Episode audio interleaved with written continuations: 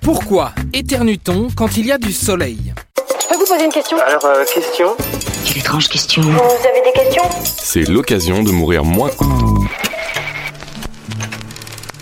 Ça y est, l'été est là, et forcément avec lui le soleil, la chaleur, les cigales qui commencent à s'installer, et pourtant certaines personnes éternuent tout le temps. Si on en parle ici, c'est que c'est finalement assez courant. On estime qu'il concerne entre 18 et 35% des personnes. Et ce réflexe est a priori héréditaire, puisqu'il est génétique. Cet étrange phénomène porte un nom. On appelle ça le réflexe photosternulatoire. Le quoi Il s'agit d'une sorte de court-circuit entre deux nerfs. D'un côté le nerf optique, qui transmet au cerveau ce que voit la rétine. Et de l'autre, le nerf trijumeau, qui commande notamment l'éternuement. Et chez certaines personnes, ces deux nerfs sont anormalement proches.